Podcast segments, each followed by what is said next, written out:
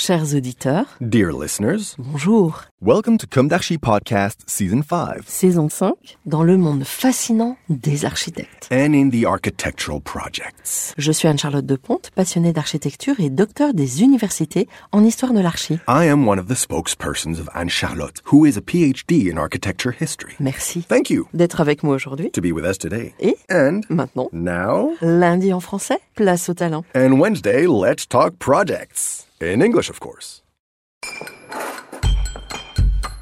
Bienvenue dans Comme d'Archi. Chers auditeurs, ravis de vous retrouver aujourd'hui en compagnie de Laure Fournier et Julien Roman. Bonjour Laure et Julien. Bonjour. Bonjour. Bienvenue dans Comme d'Archi. Vous êtes architecte, tiens donc, et à la tête de l'agence Frasque. Alors d'emblée, je commence avec une question insolite qui a priori n'a rien à voir avec l'architecture, mais qui en fait euh, a quelques passerelles. Aimez-vous les plaisirs de la table? Quels sont vos mets préférés? Et avez-vous un souvenir gustatif à nous raconter? Alors on commence par Julien?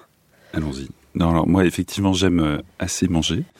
Plutôt les plats euh, quand on est en, en bonne compagnie, enfin quand on est en, en groupe ensemble. Et un souvenir euh, gustatif, ça serait. euh, je suis d'une famille euh, d'origine espagnole et ce serait la, la paella qu'on cuisinait tous ensemble en famille et, et- et qu'on dégustait tous ensemble au coin du feu. Voilà.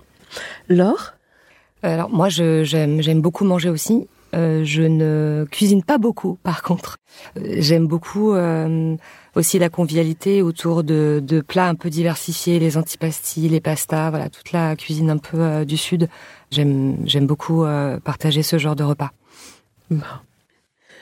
L'agence Frasque œuvre en réhabilitation avec parfois des interventions sur des sujets lourds et des programmes neufs, notamment des logements en Île-de-France. Votre agence aspire à chaque projet à proposer une architecture singulière, généreuse et sociale, à l'écoute des maîtres d'ouvrage. Vous êtes engagé dans la réduction de l'empreinte carbone en tant que membre de l'association pour le développement du bâtiment bas carbone BBCA. Pour ma part, j'ai remarqué votre engagement sobre et efficace dans un tissu urbain dit ordinaire, sans connotation péjorative bien sûr. Bref, vous semblez vous engager vraiment sur des sujets que je qualifierais de pas faciles. Hein, des grands ensembles notamment. Oui. Mm. On va commencer d'abord par le début. Quel est votre parcours? Quelle a été votre jeunesse? Où s'est ancrée votre envie d'architecture? Quelles ont été vos études? Alors on commence par... Bah, on peut Alors. commencer par moi. Euh, moi, je viens pas d'un milieu euh, vraiment où l'architecture était un, enfin où il n'y avait pas d'architecte dans ma famille. C'était quelque chose que moi j'ai découvert au fur et à mesure de du collège et du lycée. Ce qui m'intéressait avant tout, c'était le côté euh, sociologique, c'est-à-dire euh, comment euh, les modes d'habiter ont changé, euh, comment euh, vivent les gens d'aujourd'hui, comment vivaient les gens euh, auparavant. Et donc moi, ce qui m'intéressait, c'était vraiment l'espace intérieur, le, le logement en l'occurrence, le travail sur la lumière, comment aussi adapter les logements à notre mode de vie. Et donc c'est pour ça que dans un premier temps, j'ai fait un, des études d'architecture intérieure où Où là, euh, à l'ESTB. Et ensuite, euh, je me suis rendu compte à la fin de mes études d'architecture intérieure que c'était un petit peu euh, frustrant de s'arrêter là et de pas pouvoir euh, travailler un projet de manière plus globale, euh, donc euh, sur le bâtiment lui-même et sur euh, sur sa construction. Et donc euh, j'ai euh, fait une passerelle ensuite pour euh, pour intégrer euh, l'école d'architecture euh, UP6 à la Villette. Voilà. D'accord.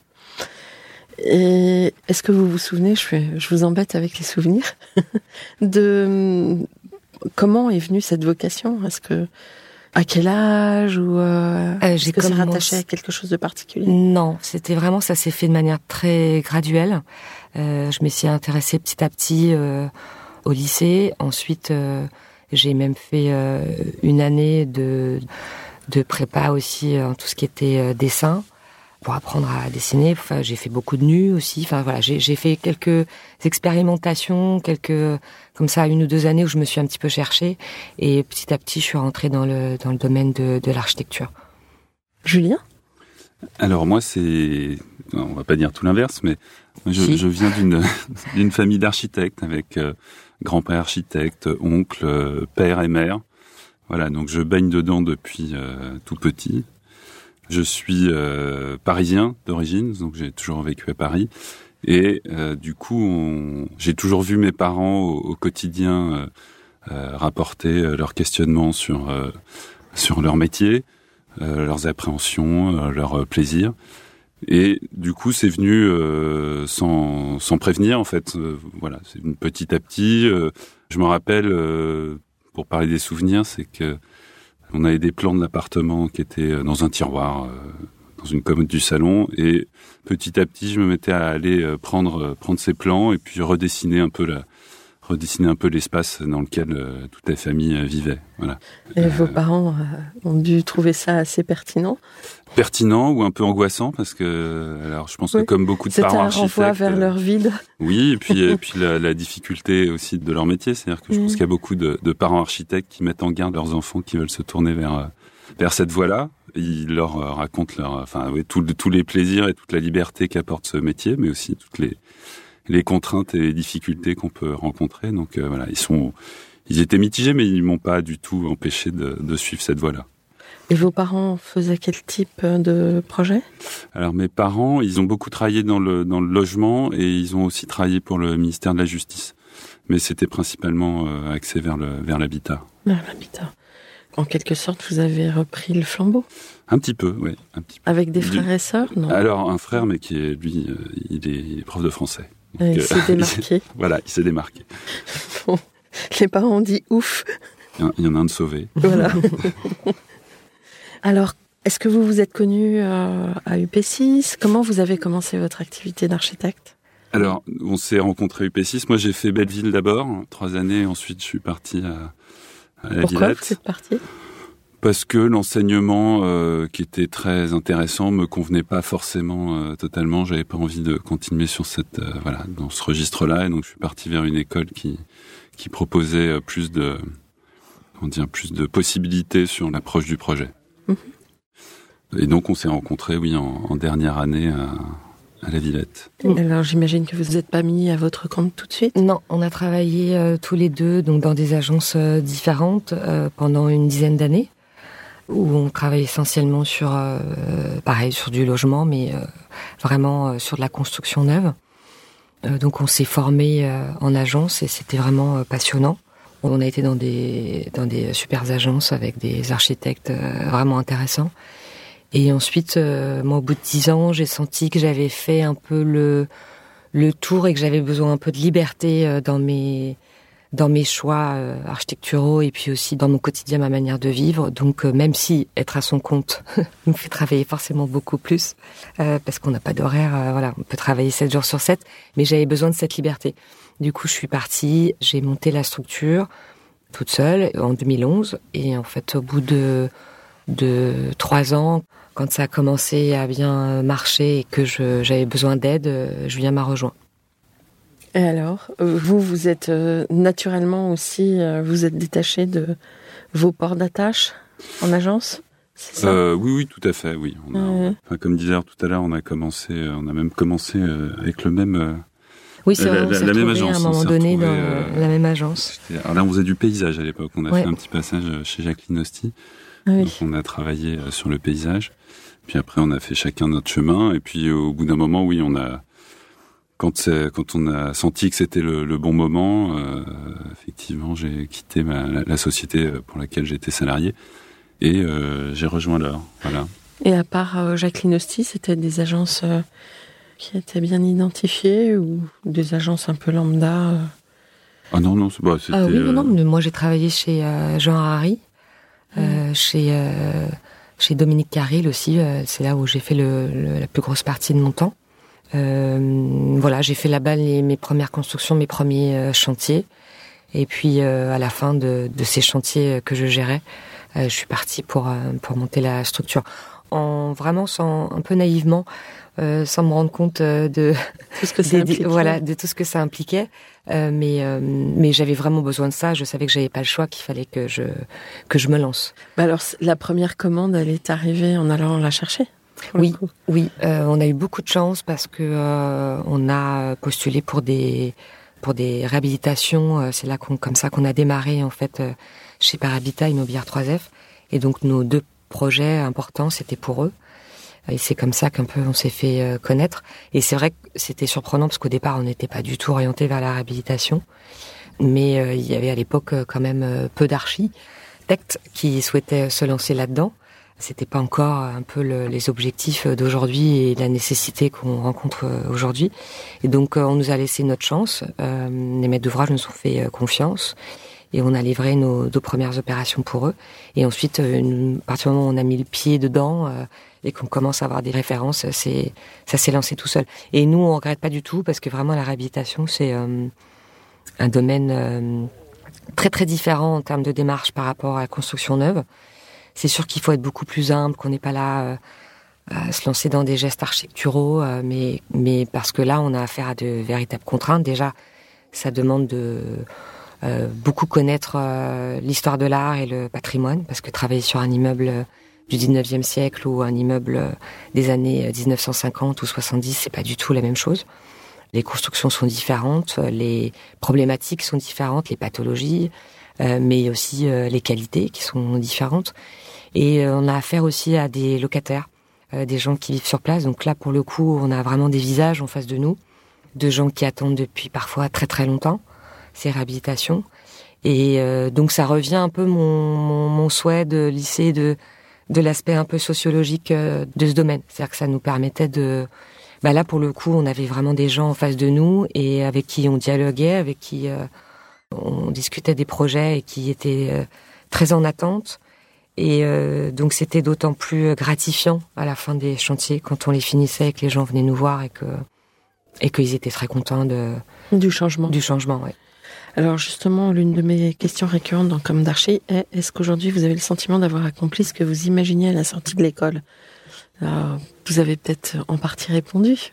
Alors, euh, de mon côté, on peut dire oui et non. Oui, parce que forcément, euh, enfin, dans nos études, en tout cas, Belleville-la Villette, on, était assez axé sur le tout ce qui était la question du logement. Mm. Donc, de ce point de vue-là, on est vraiment resté dans la dans la même euh, essence, dans la même démarche. Mais c'est vrai que quand on est étudiant, on s'imagine pas en réhabilitation. Il y a quelques quelques profs qui effectivement donnent des cours de réa, mais c'est c'est assez rare finalement et c'est pas euh, l'objectif euh, qu'on a en tête quand on est étudiant. Euh, on est plutôt euh, à se tourner vers la construction neuve. Donc c'est vrai que de ce point de vue-là, euh, je vais, alors c'est pas un nom, mais c'est vrai qu'aujourd'hui on, fait on fait plus de réa que de neuf. Et c'est vrai que dans l'imaginaire qu'on a en sortant de l'école, c'est pas forcément celui que mm. celui qu'on réalise aujourd'hui, mm. mais tant mieux.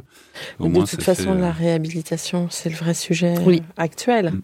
Donc finalement, vous avez anticipé sur euh, sur une actualité, sur un sujet euh, très important. Oui, oui. Au départ, on, s'est un peu engouffré dedans. Dans, une espèce de, de brèche parce qu'on n'avait pas forcément au départ du tout les, les, les capacités à répondre chez des bailleurs sociaux sur des constructions neuves. on voit aujourd'hui c'est que c'est encore relativement encore saturé. Plus compliqué, euh, euh, mais c'est vrai que l'AREA, comme disait Laure, il y avait cette, euh, cette possibilité. On a su la prendre et la développer euh, tout au long de, de, la vie de l'agence. Et donc on continue aujourd'hui. Oui. Au-delà de la réhabilitation, il y a aussi ce qui est intéressant, c'est que ce sont des programmes souvent pluridisciplinaires dans le sens où, où il y a la réhabilitation, il y a la densification, il y a de l'extension, de la surélévation. Donc en fait, on est face à des projets qui demandent aussi un savoir-faire aussi bien construction neuve qu'en habitation. Et nous, ça c'est vraiment ce qu'on adore faire à l'agence, c'est euh, de quand il y a une mixité de neuf et de réhabilitation. Souvent, c'est lié aussi à des changements de destination. On va créer des commerces en rez-de-chaussée, on va créer ou alors des, bureaux qu'on transforme en logement. Donc toujours des, des euh, programmes très complexes et très diversifiés qui font que en fait on s'ennuie jamais et que vraiment c'est voilà, on a un panel de connaissances et de, de plaisir aussi à toucher un peu à tout qui est passionnant. J'avais rencontré un architecte euh, il y a 3-4 ans qui parlait d'exosquelette et je trouve que l'image est intéressante. Oui. Parce que finalement, le ex nihilo, la tabula rasa, c'est très rare. C'est ça. Mm. Il y a toujours quelque chose. Ah bah, il y a toujours une, il y a toujours une histoire de toute manière euh, au démarrage et puis après en fonction de du programme et de ce qu'on va appliquer au bâtiment, effectivement, parfois on arrive jusqu'à complètement dépouiller le, bâti et, retrouver sa structure initiale. Mm. Et, et, on comprend pas mal de choses sur le sur les modes constructifs, sur la façon dont euh, ils ont pu implanter le projet sur une parcelle ou ce genre de choses. Donc c'est vrai qu'on revient à l'essence du projet. Alors justement, est-ce que vous pouvez nous raconter l'histoire de ces projets avec euh, des projets emblématiques si vous voulez? Alors l'histoire, oui, on a, on a, on a, on a deux projets qui peuvent être un peu, euh, ou même trois. Enfin, on en a plusieurs, mais les deux, les deux qui, moi, un des premiers qu'on a fait pour euh, Immobilière 3F, qui est, qui est une réhabilitation extension à Boulogne, où, comme disait Laure, là, on a touché un peu à tout, c'est-à-dire qu'on on avait d'anciens bureaux occupés par EDF sur sur deux niveaux, plus un sous-sol et au-dessus des logements euh, qui étaient euh, dédiés à, loger les, personnels d'EDF. Et euh, Immobilière 3F a fait l'acquisition, amélioration de ce bien, et donc a maintenu les locataires existants en place et a décidé de transformer les anciens bureaux en logements et également de construire une petite extension dans une dent creuse sur la parcelle. Et aussi de faire des, des commerces à rez-de-chaussée parce qu'on est dans une rue près de la place Marcel Samba, dans une rue passante. Et sur l'avenue Oui, sur l'avenue. Jean Et on devait. Euh, l'idée, c'était aussi de participer au dynamisme économique du et commercial de la rue. Donc voilà, on avait une, un programme assez euh, assez complexe et assez dense. Et c'est vraiment, enfin, c'est ce que disait Laure juste avant, c'est vraiment le, le le but, euh, le but premier de notre notre activité, c'est-à-dire c'est qu'on va s'interroger là sur un bâtiment, on va, alors on était en milieu semi-occupé, mais on va quand même voir les gens parce qu'ils vont souffrir de toute la durée du chantier, de tout le bruit qu'on va pouvoir faire. Et puis il y a aussi toute la complexité au niveau des études, comment on va réfléchir à transformer des des bureaux, comment on y adapte du logement. Euh, on n'a pas, on n'est pas les mêmes euh, contraintes de distribution, de sécurité incendie, ce genre de choses. Et puis comment on va construire un petit bâtiment dans un, petit coin de la parcelle un peu étriqué? Comment on, intègre toutes les problématiques urbaines euh, là-dessus? Enfin voilà, c'est vraiment là pour le coup on s'amuse. Enfin c'est vraiment on, on s'amuse parce qu'on a tout. On a on a le, le, le travail de réflexion sur le projet. On a le travail de concertation, euh, euh, même si à cette époque-là, elle était, elle était plus réduite qu'aujourd'hui, mais on a quand même ce regard, euh, ce dialogue avec les habitants qui sont au-dessus, parce qu'on est amené à les croiser à chaque fois qu'on va sur le site. Donc ça, c'est vraiment, vraiment intéressant. Mais sur des grosses opérations, on peut pas individualiser comme ça. Alors, on n'individualise pas mais euh, on a des temps collectifs. Ce projet-là, euh, il était de 2016-2017, donc la concertation avait pas la, avait pas la même ampleur qu'elle a aujourd'hui. Elle était quand même importante pour le bailleur parce qu'il faut maintenir euh, de bonnes relations avec l'ensemble de ses locataires, mais elle n'avait pas le, même. voilà, on était plus restreint dans notre dialogue. Voilà. Mm. Et on a un autre projet là qu'on traite en ce moment qui est en étude pour euh, par habitat sur des bâtiments HBM. Donc là, pareil, une, une, grosse opération d'environ 450 sont où, à Paris? Ils sont à Paris, oui. Paris 20. En briques? En briques. Oui. Là, on a plus de, pas mal de briques plus et de 400 logements. Plus, ouais, plus, de 450 logements. On a euh, six bâtiments euh, avec euh, une vingtaine de cages d'escalier. Où là, là où le premier projet, on était sur une intervention lourde. Là, on est sur, aussi sur une intervention lourde parce que on va euh, travailler dans ce qu'on appelle en opération tiroir, c'est-à-dire qu'on va euh, libérer un certain nombre de logements de manière à pouvoir déménager des habitants sur ces logements libres, mais en restant à l'intérieur de, leur résidence, ça c'est important. Donc ça c'est dans le cadre des réhabilitations thermiques et d'amélioration de l'habitat. Et ce qui est vraiment intéressant, c'est qu'on commence à intervenir sur des patrimoines qui sont emblématiques. La HBM, c'est vraiment le, Mm. C'est sont, on entre guillemets, les, premiers logements collectifs, euh, en plus avec des, des notions d'hygiénisme. Donc on, a, on a vraiment des, des, bâtiments qui sont intéressants, des, des, des, appartements traversants. Alors toutes les pièces sont un peu de même dimension, donc ça, ça correspond plus vraiment euh, aux standards d'aujourd'hui, mais il y a une vraie qualité dans les matérialités, dans les matériaux employés, que ça soit euh, depuis l'espace public, on traverse des cours qui sont arborés, on rentre dans des cages d'escalier avec des, on a de la pierre au sol, on a de la mignonnette au mur, euh, on a des parfois des fraises. on a vraiment une architecture qui est présente. Euh, qui, ouais, qui est présente et puis qui est, qui est vraiment euh, qualitative. qualitative. et intéressante. Enfin, on, voilà, les, les... Et même au, au, niveau volumétrie, j'imagine. Ah oui, on a. Enfin, oui, parce que des... aujourd'hui, on est vraiment dans des boîtes très où tout est tiré. Euh, voilà. Ah bah tout, oui, et, tout, tout, est un peu contraint maintenant. Voilà. Et alors que là, il y avait plus, de, je, je crois, de générosité. Oui, oui. De surtout prise en, en compte, de... les placards, les, oui. toutes ces choses-là. Et surtout en termes de luminosité, beaucoup mmh. plus d'ouverture sur l'extérieur, beaucoup plus de lumière euh, qui rentre dans les logements. Euh. Oui, il y a des, de grandes qualités à ces logements-là. Et sur ce sujet particulier, est-ce que vous pouvez casser un peu pour ouvrir davantage? Comment ça se passe? Alors là, typiquement sur ce type de projet, nous on intervient. Il y a déjà eu des ce qu'on appelait les, les, réhabilitations palulos dans les années 90, qui étaient sur les. On venait adapter un peu les pièces humides, voilà, mais de manière assez euh, restreinte parce qu'il y a des logements qui n'avaient pas forcément de douche, qui n'avaient pas forcément de, de, de, de salle de bain dédiée. Donc, il y a, et donc nous on intervient. Donc en plus du cadre euh, d'intervention thermique, l'amélioration thermique où on va isoler, on change les fenêtres, on fait la VMC, enfin les choses un peu classiques.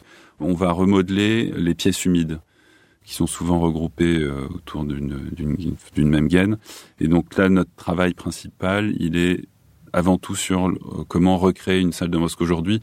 Majoritairement, les logements qu'on rencontre là sur cette opération, on a des toutes petites salles de bain très étriquées. pas des salles de bain, c'est juste une douche. Oui, c'est une salle oui, d'eau avec une des douche. cabinets Alors, toilettes Voilà, exactement. le, le, le, le WC séparé, mais la, la, ce petit cabinet de toilette en fait est accessible depuis la cuisine, ce qui pose quand même un certain problème d'usage.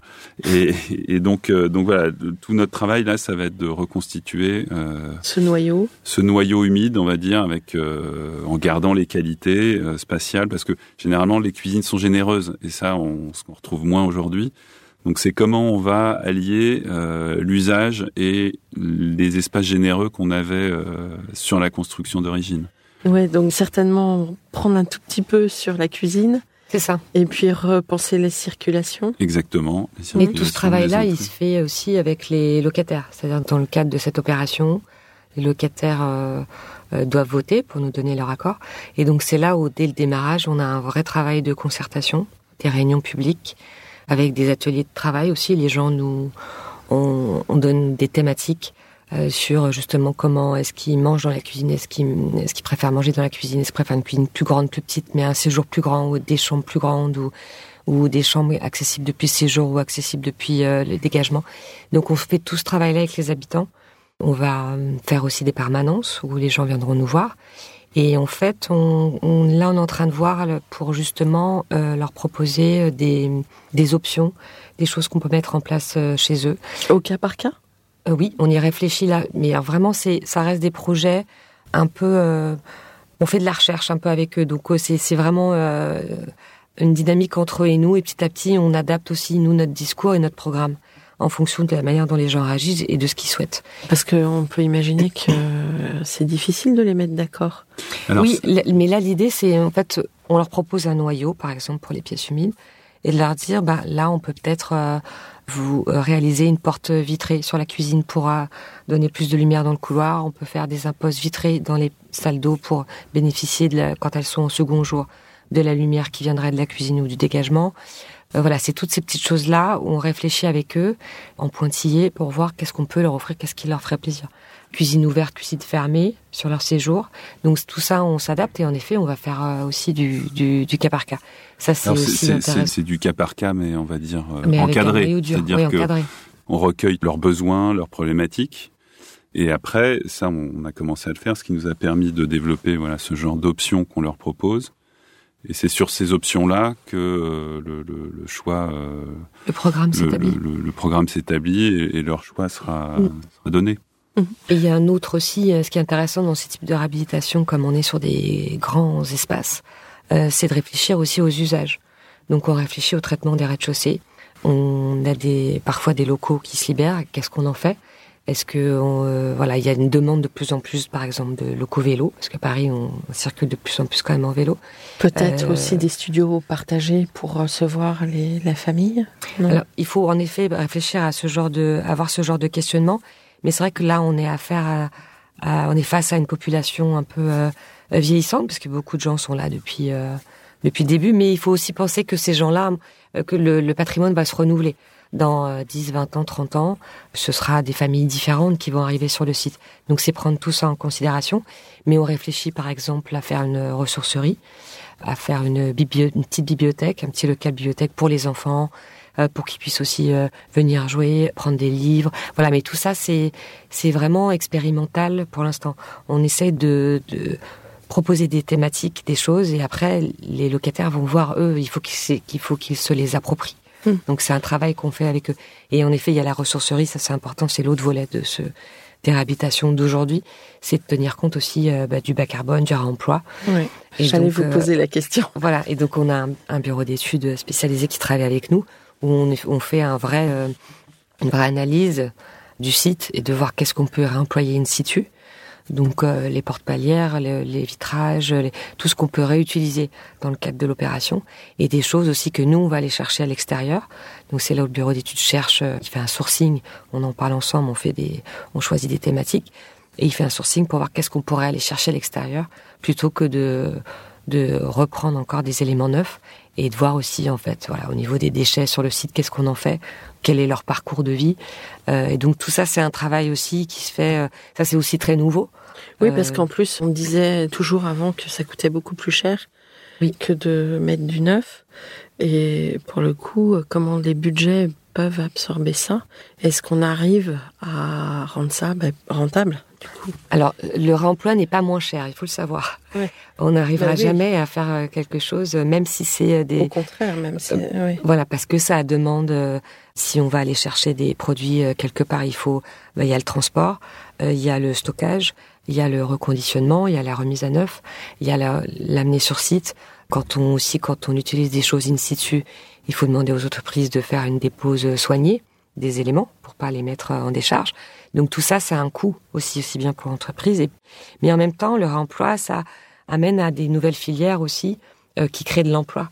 Quand on va, euh, voilà, le transport, le stockage, tout ça, ça amène aussi des nouveaux métiers liés au réemploi.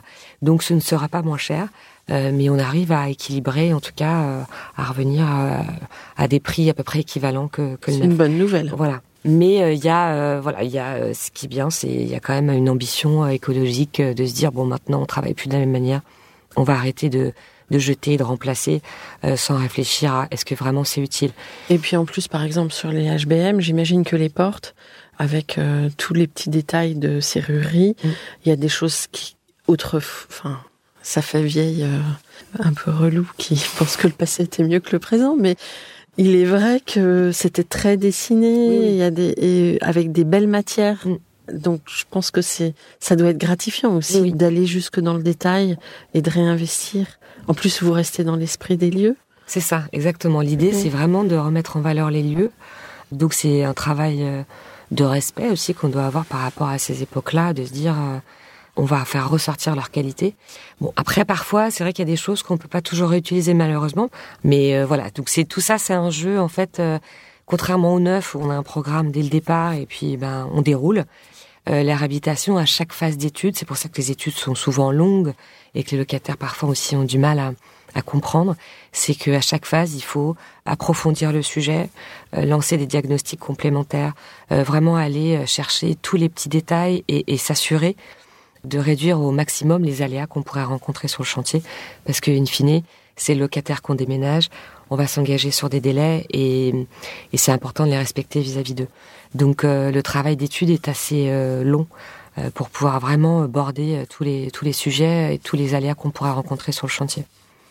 Et ce qui est important à dire, c'est que sur ce type d'opérations qui sont assez longues et complexes, on monte des équipes qui sont euh, assez pluridisciplinaires et sur lesquelles on, s'appuie, ça c'est important. Enfin, on a vu, euh, bon, on est toujours accompagné d'un BET, euh, là en l'occurrence un BET généraliste, mais il y a aussi BET, BET réemploi, oui, c'est pardon, ouais. BET réemploi et puis le, tout l'accompagnement social qui se fait avec avec un BET spécialisé également et qui nous permet de en fait, on, on agrège les, les, différentes spécialités et connaissances qui nous permettent d'avancer dans le projet euh, mm. de manière plus efficace et, et intelligente et intelligible pour l'ensemble des, des, partenaires qu'on a. Et quand je dis partenaires, c'est autant la maîtrise d'ouvrage que, le, que les locataires, parce qu'on est, euh, on est, on va, on, se lance dans une aventure avec eux euh, qui va durer euh, longtemps, assez longtemps, plusieurs années. Donc c'est vrai que le locataire, il nous voit arriver assez tôt. Il ne râle pas trop. Vous arrivez à voir l'image de l'architecte ils, sont assez compréhensifs quand même. Bah, on a forcément des, on a forcément des angoisses ou, certaines plaintes parce que effectivement les logements sont vieillissants il y a plein de petits mots euh, comme ça qui remontent, mais globalement, ils sont quand même, euh, ils nous accueillent avec bienveillance et ils sont plutôt heureux qu'il y ait quelque chose qui se passe en fait, qu'il y ait des choses qui se déclenchent. Ils se rendent compte que la réhabilitation sera d'ampleur et, voilà, ils sont, ils sont plutôt satisfaits. Et patients. Et, et forcément patients. Et ça, on, on, on, les accompagne et on leur dit assez vite parce que c'est vrai qu'ils nous voient tôt. Et bah, quand on a un chantier qui peut durer plusieurs années, on va pas forcément arriver tout de suite dans leur cage d'escalier.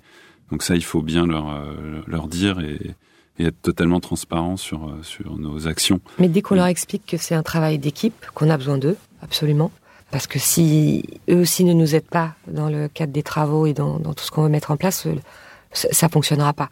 Donc quand ils sentent que vraiment c'est voilà, le, le, travail est autant, enfin, est beaucoup chez nous, mais aussi chez eux pour se dire on partage les choses.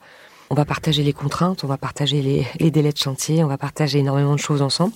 On va se voir beaucoup. Et ça, du coup, ça les apaise, euh, ça les rassure et ils se sentent écoutés.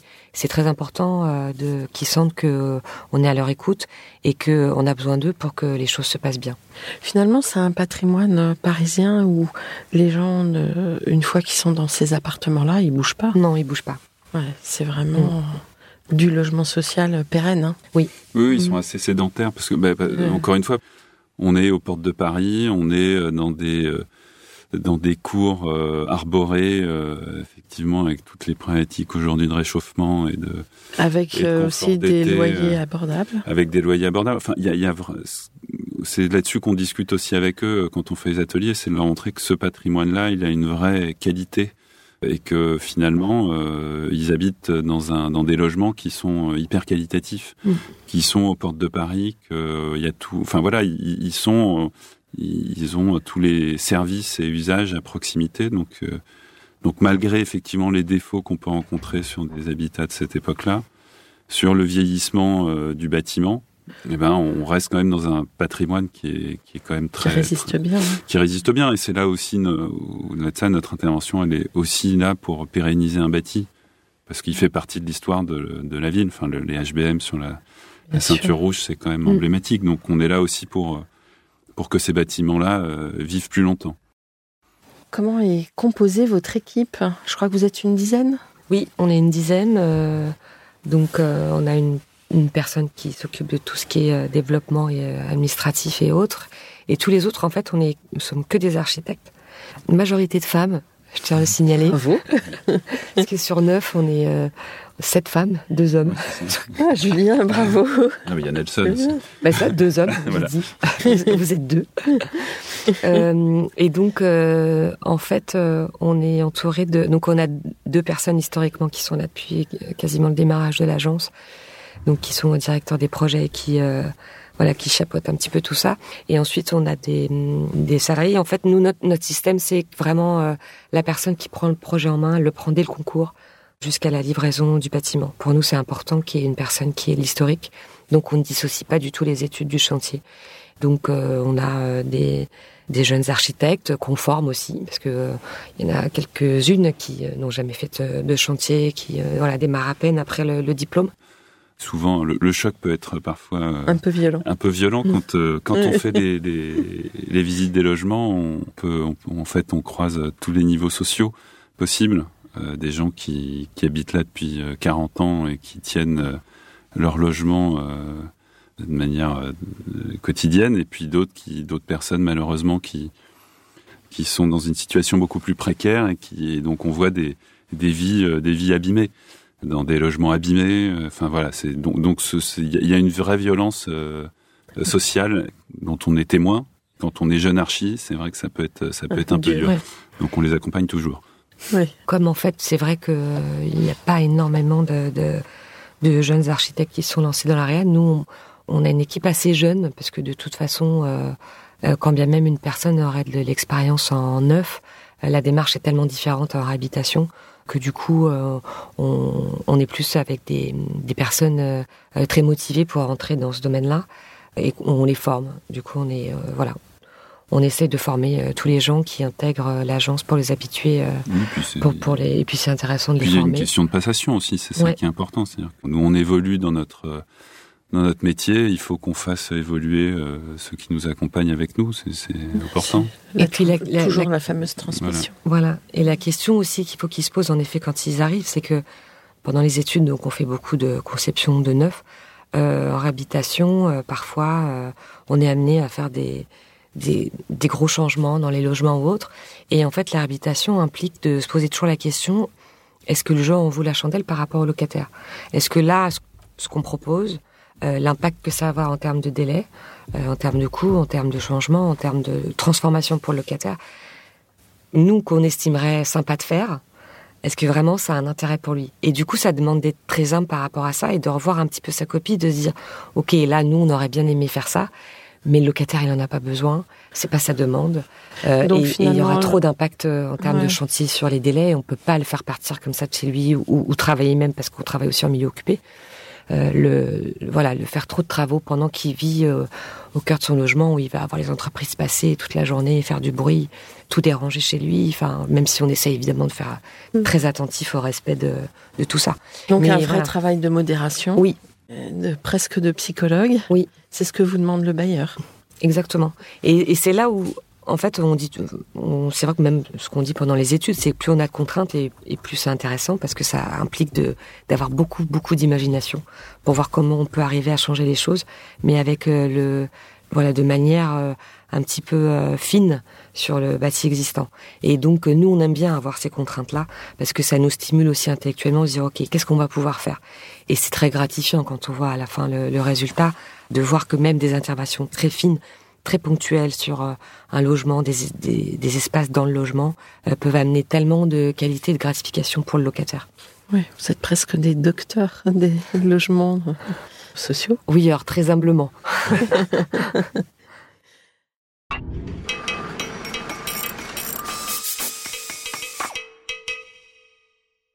alors, l'architecte est amené à projeter sur un temps long peut-être que vous pouvez servir de source d'inspiration.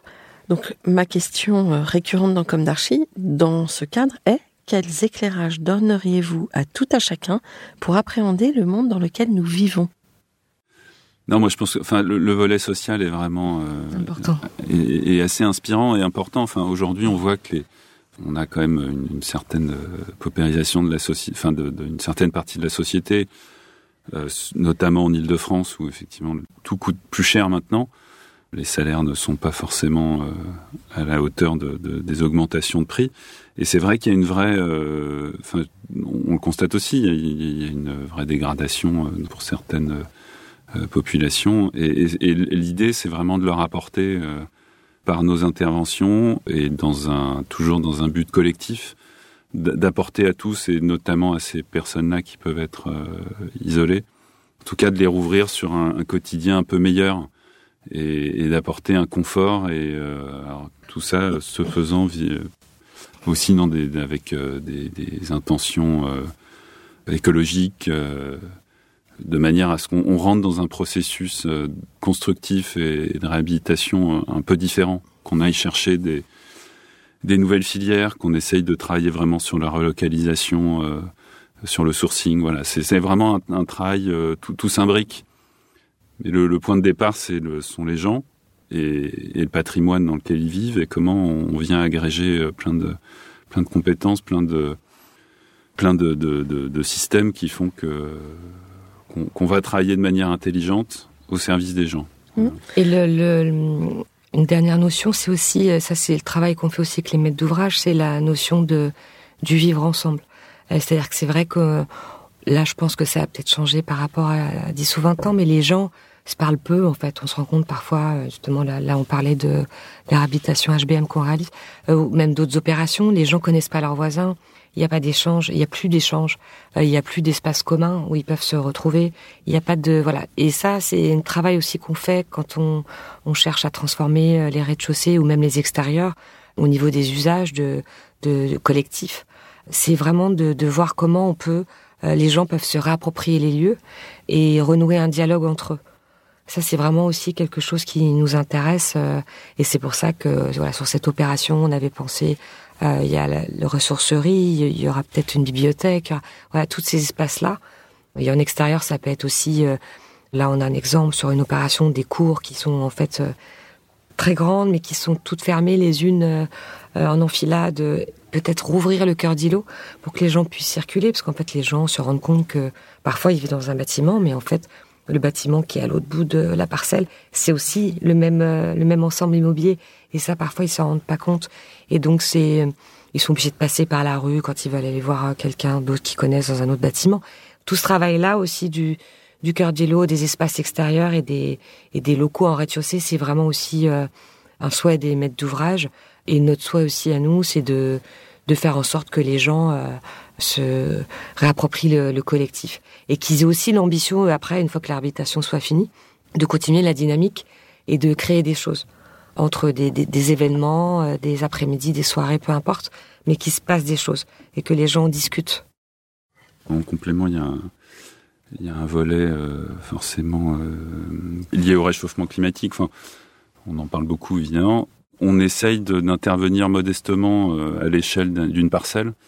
Les HBM donnent ce, cette possibilité, cette possibilité où, où, on a effectivement des, des cours intérieurs végétalisé, où on va vers une, euh, une déminéralisation des sols, une densification de la masse végétale, de manière à recréer un, vraiment des, des zones euh, herbes, enfin, qui nous Plantées. permettent, ouais, des zones plantées, mais qui, qui permettent d'avoir un, une fraîcheur. Voilà. Avec un minimum d'entretien, j'imagine. Toujours, oui, on, on s'interroge beaucoup effectivement sur le, les types de, de plantations qu'on fait, mais voilà, les, on, on, parle des îlots de fraîcheur. Ce genre d'opérations sont vraiment l'occasion de, de, les mettre en pratique. Mmh. Et, on, et on, le sent, euh, on le sent très nettement quand on visite ces lieux. C'est qu'il y a une, ça apporte vraiment une fraîcheur euh, et un confort pour les résidents. Mmh. Et ça participe un peu, c'est pour ça que je disais modestement, voilà, si, si dans, dans tous les, dans toutes les opérations, euh, on augmente tout ça, enfin voilà, la, la part du végétal, on, voilà, pour un avenir désirable. Sentir. Voilà, exactement. Donc, euh, j'allais vous poser la question comment imaginez-vous le monde de demain? Plus désirable? Plus désirable, euh, avec en effet euh, peut-être des plus de dialogue, plus de de communication. Pour moi, il faut ça, il faut, faut, savoir se tourner vers son, enfin vers le collectif, vers le vers, vers, mm. vers le vivre ensemble. C'est ça qui, qui, est important. Enfin, c'est vraiment que les gens dialoguent. C'est ce qu'on perd de plus en plus aujourd'hui. Ouais. D'autant qu'on va a priori être de plus en plus nombreux, donc euh, mm. va falloir s'y faire. C'est arriver à, à, cohabiter, oui, complètement mm. dans, des, mm. dans, dans, son logement, enfin dans, dans, son immeuble, dans la ville. Euh, voilà, c'est. Quel conseil donneriez-vous aux étudiants en architecture? Lancez-vous dans la réhabilitation. On était sûr. non, mais pour, pour, moi, c'est surtout. Euh... Non, mais l'un n'empêche pas l'autre. Ouais. En plus, c'est ça. C'est ouais. vrai qu'on pendant les études, on apprend beaucoup à travailler sur du neuf, mais on peut faire euh, du neuf avec de la surélévation, de l'extension. Enfin, il y a plein de choses à faire. Il y a, on, on s'ennuie jamais parce que à chaque fois on parle d'un bâti existant qui est toujours différent de celui qu'on a traité la veille. On a un panel d'époque avec des architectures complètement différentes. On a à chaque fois des programmes très différents. Même si on reste dans du logement, à chaque fois on a affaire à des, des bâtiments, que ce soit en termes de façade ou de ou d'habitabilité de, des logements, etc. Des, tout, ils sont toujours différents, donc on refait jamais la même chose. Et c'est ça qui est passionnant pour nous. À chaque projet, on repart de zéro, en servant des expériences passées pour voir comment pousser toujours plus loin notre réflexion, parce que sinon on finirait par s'ennuyer si on faisait tout le temps la même chose. Mais vraiment, l'idée c'est ça, c'est c'est la diversité que permet la réhabilitation et est passionnante. Et on retrouve euh, je pense, tous les fondamentaux et les raisons pour lesquelles on a tous voulu faire ce métier. Vous recrutez?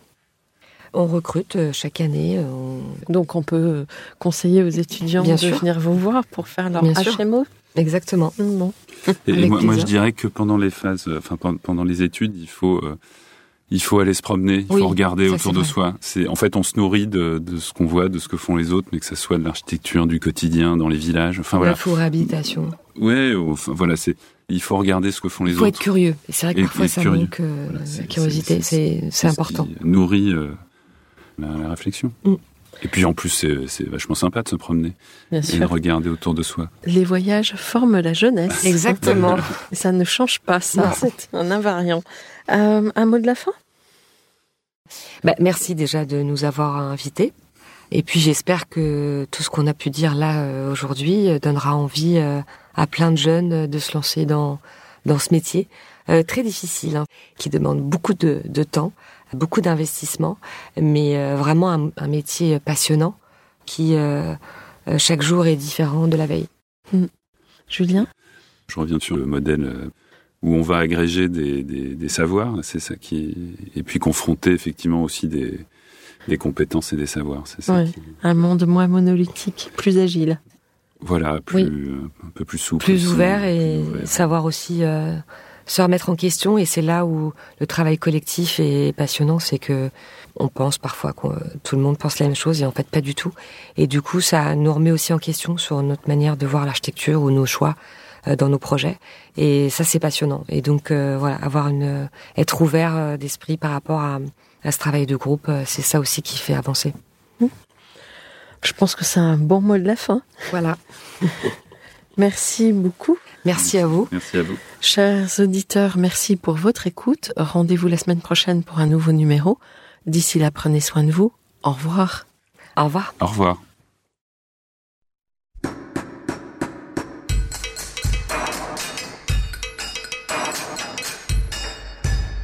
Chers auditeurs, merci pour votre écoute. Merci à Julien Rebourg qui nous accompagne sur la partie son. N'oubliez pas de retrouver nos sujets en avant-première sur Instagram à l'adresse at comme podcast. Si vous aimez ce podcast, favorisez sa diffusion en lui donnant 5 étoiles sur Apple Podcast, plus un petit commentaire, ou sur votre plateforme de podcast favorite. Et surtout, abonnez-vous pour écouter tous nos épisodes gratuitement. À bientôt! Et d'ici là, prenez soin de vous.